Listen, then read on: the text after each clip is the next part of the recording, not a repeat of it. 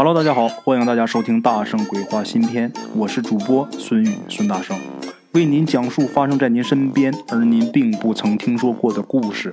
每天晚上，《大圣鬼话》与您不见不散。OK，咱们今天这个故事的主人公和咱们提供故事的这位讲述人啊，他们其实是有点亲戚关系。而且还是未出五福的亲戚。如果算起来啊，咱们这位鬼友应该管这位主人公叫表叔啊。然而，咱们这位鬼友他爸呢，已经跟这个表叔绝交了，自然呢，他跟他表叔也就没有什么来往了啊。这个故事呢，是零七年、零八年时候的事儿。故事中的这位表叔呢，四十多岁啊，男人四十多岁，那是正在年富力强的年纪。这个人呢，他在某县做县委书记。咱们都知道啊，就一般就这种情况，他都是在异地任职。然后呢，他到哪儿当官，家里的一些亲戚朋友也会跟去，然后大家一起发财。啊，都明白这个道理。故事中这个表叔他也不例外，他也有一群这个商人朋友啊。他的两个亲哥哥却没有跟他去，为什么呢？因为他的两个亲哥哥已经发财了。啊，就不愿意再出去跑了。要不是因为他父母在老家，那哥俩早就移民了。他爹妈呢是不愿意走，说呀，咱你们哥仨啊，你俩现在都行了，都有钱，咱得等咱家老三。这个老三就是故事中这个表叔啊。等咱家老三一退下来，咱全家一起走。要移民，咱一起去啊。然后呢，这位表叔他大哥他二哥那时候都五十多岁了啊。他们是乐颠儿的，先把自己老婆孩子都给送出国去了，然后呢，在乡里呢给自己爹妈呢盖了一个别墅。他俩呢，这哥俩啊，这老大老二就住县城，然后各自有各自的情人，那生活的是很滋润呐。咱再说咱们故事中这位表叔，他任职没满一年啊，也就是一年的光景左右，不是一开始去的时候跟他去几个商人朋友吗？这几个商人朋友。就来他们老家来找麻烦了。后来才知道啊，因为什么呢？因为这位表叔当时是四十多岁了，他这个年纪啊，在现在这个级别，那就得算是进步有点慢了。如果要是说真的是到快退下来的年纪，那也就没想法了。但是他才刚四十多岁，他还想再搏一搏。于是呢，咱们故事中这位呃表叔啊，就比较急躁了，就是只要是觉得只要不出事儿。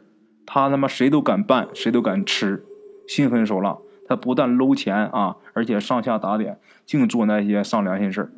他的这几位商人朋友也被这位表叔就伤得不轻，跟去了没挣着钱，反而啊被他给算计了，然后就回到老家来找他们老家来了啊。回来一找他这个两个哥哥啊，老大老二这么一闹，然后呢，这个表叔就知道了。啊，这几个你们还敢去我家里边闹是吧？你不敢来找我，你去我家里闹。这几个县委书记的朋友，如果要是放在以前，没被这个县委书记，也就是咱们故事中这位表叔，没被他算计以前，这几个人要是合起来，还真能跟他斗一斗，因为他们那时候都挺有钱。但是呢，现在这个资金链断了，被这个县委书记给坑了，又有把柄呢在他手里，然后呢又是自己在明，人家在暗。所以呢，这几个人啊，很快的就让咱们这位表叔全给办了，啊，本来呢这件事应该算是没事了，但是这些人在闹的时候就被这个表叔他父母给知道了。这老两口啊，这俩老人是一辈子干农活的老农民，他俩虽然不懂年轻人的事儿啊，这两个人呢就知道这里边肯定是有事儿。一开始这两位老人就以为呀，这三个孩子。咱们家老三啊，就是咱们故事中这位县委书记表叔。咱们家老三那是最规矩、最老实的啊。你看那俩生意人啊，那老人啊就以为来闹的这些做生意的人，就以为做生生意的人不正经啊。而这个他自己这个三儿子呢，那是吃皇粮的。而那几个商人在这个老人跟前是什么情况？是又有情人呐，生活各种腐败糜烂。所以说啊，这老两口子就看不上这个做生意的生意人。老人看不惯，啊！但是你也管不了人家。一想，人家他们是那种人，自己儿子那家庭模范，又是共产党员，又是国家的好干部。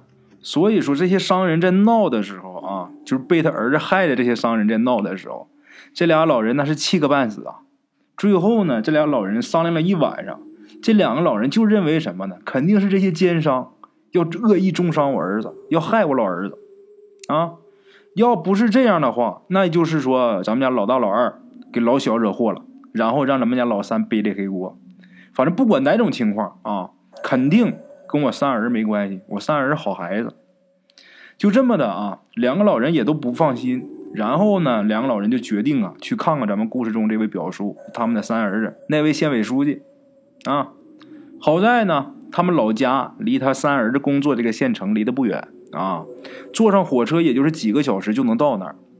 等到了之后，咱们这位表叔知道了自己爸妈来了，那是赶紧出来接，把自己爹妈呢带回自己家。这个人啊，他虽然在咱们的概念里他不是什么好人。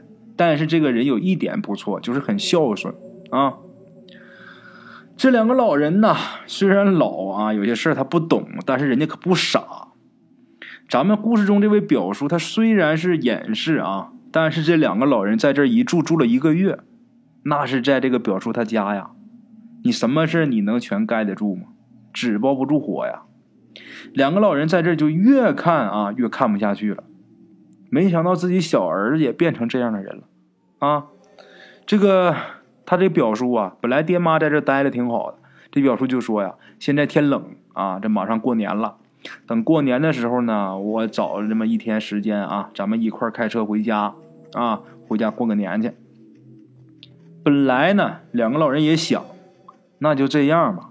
可能是现在这个世界啊，咱们真的看不懂了，啊。本来这个事就算过去了，就等着过年，然后一块开车回家就得了。谁知道呢？啊，又有那么一天，他俩还没回老家之前，在他儿子那儿的时候，有件事儿被这两个老人给撞见了。什么事儿呢？就是故事中这位县委书记，这位表叔当年他干的一件政绩。这个事儿啊，是和开发商一起啊，他们合伙是偷工减料，而且呢，恶意伤人，出了几条人命，啊。反而他的这个三儿子仰仗着这个事儿还升官发财了，死的那些人呢，都是进城打工的农民啊，都是农民工，死的都是男人。这个男人一死，这个家就完了。然后那些人家的父母啊、妻子啊，那谁能干呢？自己家爷们死了，能就这么善罢甘休吗？但是啊，这些人他不知道找这位县委书记，不知道找这个表叔，他们找的是这个做工程的商人。啊，那天呢，这俩老人在外边遛弯就看到了这一幕，然后他们知道了内情。这俩老人一看，这些人太惨了，看不下去了。这大冷天啊，在外一那群人呢，在外面等说法，也没人管。然后等晚上回家的时候啊，他这个三儿子也回来的时候，他爹妈呀给他做了不少菜。然后这位表叔进屋啊，还说他媳妇呢：“你怎么能让爹妈下厨呢？”然后他爹妈赶紧说：“啊，行行，这我们想给你做的啊，儿子，你坐下，我有话跟你说。那说啥呢？说话的内容就是说那件事啊，我们俩知道了啊，这件事有你的事儿，儿子错了也没办法了，错已铸成。那你看看啊，现在你是身为一线的父母官，你能不能想办法补偿一下那些孤儿寡母啊？”然后这位县委书记啊，这位表叔一听就乐了。啊，他说呀，你二老啊还是不懂外面的事儿，补偿那点钱呢，其实不算什么。但是要是认了这个事儿，那麻烦可就大了。得得得，爸妈，咱先吃饭啊，咱先吃饭。说着呢，他就给他爹倒酒啊。他爹本来想劝说劝说，但是一看他这个态度，他爹脾气就上来了。他妈，人命关天呐！啊，你就这么不当回事儿？这个表叔听他爹发火了啊！一看他爹那样，就跟他爹直摆手，就笑着跟他爹说：“没事儿，我压得住。”他爹呀，让他给气得直哆嗦。他妈也看不下去了。然后这位表叔也是觉得啊，这没必要啊，惹二位老人生气。然后他脑子灵活，他赶紧就把话题岔开了。但是这俩老头老太太啊，这这老两口太犟了，就一直跟这事儿吊上了，就说这事儿你今天给不给个交代吧？后来他这老儿子也挺为难，最后实在没办法，让他爹妈逼的就答应了，说行，我办去，啊。就这么的，第二天呢，真给办了，给那些人呢拿了点钱。这些钱虽然不多，但至少回家先过个年。他爹妈还算是满意吧？啊，就这么的，等到快过年的时候，他们一家人开车啊回老家过年去了。过年呢是在老家过的，过完年几天呢，他爹妈又突然间听到了一个消息。这消息是什么呢？是他自己大哥喝酒喝多了之后说走嘴了。怎么回事呢？他儿子不是说那个事儿给办了吗？不是说给那些人点钱给打发走了吗？其实不是，是这个人呐，这个县委书记，这个表叔，他用这些虚假的话把人给搪塞走了。过完年啊，这些人被被骗了嘛，觉得自己被骗了，然后这人又去这些这伙人啊，到那儿之后呢，以前他们是找这些开发商，就是没有这个表叔的事这个表叔他也不管。这次呢，这个表叔他出手管了，然后呢，开发商就来请示了啊。表叔呢，这会儿啊，他正和一个同事较劲呢，就是看怎么能调到市里。然后现在这个表叔他又是属于占上风，这个事情是定了九成九，他正可谓是春风得意马蹄疾啊。他一听他妈这些人还敢闹是吧？这个节骨眼儿他们来这么闹，这他妈不毁我呢吗？给他们个厉害的瞧瞧。然后啊，这会儿来闹事的人有一个男的，这男的带头的，五十多岁。这个男的就被不明来历的十几个青年活活打死在出租屋里边了。啊，那其他跟着来闹事的告状的人，那吓得也不敢闹了。就这个事儿啊，就被这个表叔他爹妈知道了。就他因为他大儿子喝多，就把这事给说走嘴了。爹妈知道消息了。当时他爹听到这个消息之后，就把他爹给气得中风了，然后把这老爷子啊送进医院，在医院里醒过来之后，这老头是破口大骂，啊，大夫都挺奇怪的，这是骂谁呢？啊，一来是这老老爷子骂的急，二来呀，这个中风的人呐，他刚醒，口齿也不清楚，但是这个老太太啊，跟这老爷子生活了几十年呐，他知道啊，自己这老头骂的是谁呀？然后这老太太气的也跟着骂，啊，然后那个咱们这位县委书记他那俩哥啊，那哥俩是一个劲儿劝，这大夫才知道哦，骂他三儿子呢，啊，男人跟女人骂街不一样，那女人呐是数数落落的骂，但是他爹就一句词儿，他有一只手，他不中风了吗？一只手能动，就拿这只手就指着啊他自己三儿子任职的那个县就骂。丧尽天良啊，不得好死啊！这老爷子这一句词儿骂了将近一个钟头，丧尽天良，不得好死啊！咱们再说一说啊，话分两头。就在这天中午啊，就他爹住院的这会儿，咱们这位表叔，这位县委书记，他当时干啥呢？他很高兴，他当时不是跟别人竞争这个岗位吗？他呢？用这个手段，通过一方面手段啊，他就掌握了对方的一处硬伤的铁证。这个东西一旦要是送到上面，送到纪委去，那个人的政治生命就完了啊！所以说，这个表叔这天啊，那是天时地利人和，正好啊啊！他就打算今天就把这个铁证给送上去。当然啊，肯定是不能他去送，这要讲究一个方式方法。他就把这份很重要的证据从家中这个保险柜中啊拿出来，他拿出这个证据之后放到牛皮袋里边，下楼上车。但是他这一开保险柜的时候，这个表叔他就觉得头晕一下，啊，等他上了车呢，这人也也有点迷迷糊糊的。等他到了他自己这个办公室，他得先去会议室办点事儿。办完事回来收拾桌子的时候，他就觉得这个桌子上啊，这个牛皮纸袋不对。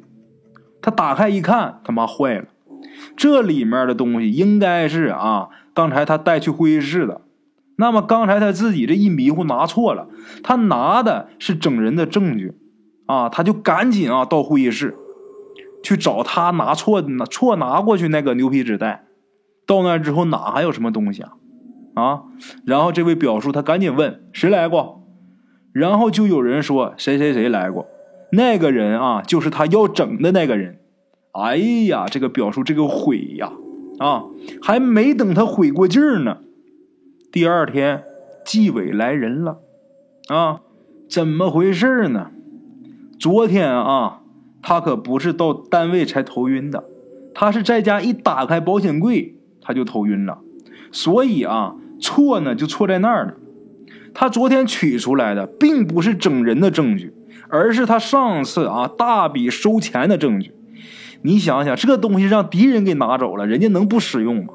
啊，就这样啊，犯了错，有证据，还有仇人，所以说这位表叔一败涂地，啊，给判了个死缓，因为这个数额特别巨大，因为这一件事一露出来，那一件牵连一件，不光是那一笔钱啊，所以呢，给判了个死缓。其实呢，一般情况下啊，就他这种情况下，不出大毛病。死缓啊，过一过就能改无期；无期呢，再过一过就能改有期。但是啊，表叔这个人由于心理压力太大，他在号里边就病死了啊。那么说，咱们今天这个故事啊，灵异在哪儿呢？奇怪在哪儿呢？咱们来说说啊。后来啊，大伙一对时间，他打开保险柜啊，拿文件那会儿，那个时间就是他爹妈。大骂他那一会儿，啊，为什么这个地方觉得灵异呢？其实啊，有这么一个说法，我不知道众位知不知道？不知道的呢，今天正好给大家科普科普。啊，咱们说这个诅咒人、咒人啊，是要看身份的。咱打个比方，就比如说我出去诅咒一个划我车的人，那基本是没有效力了。但是呢，爹妈如果诅咒子女的话，当然啊，这个前提也是这个子女确实有错啊，这个唠叨什么的不算。如果诅咒的话，这个爹妈诅咒子女，这个效果要超过苦修几十年的老道士啊。好了啊，咱们今天先到这儿啊，感谢各位老铁的收听，咱们明天继续。OK，各位老铁们啊，咱们今天的故事呢，先到这里。感谢各位好朋友的收听啊！我的投稿微信是幺八七九四四四二零一五，欢迎各位好朋友加我的微信，点赞、转发、评论。今天呢，故事先到这儿，咱们明天同一时间不见不散。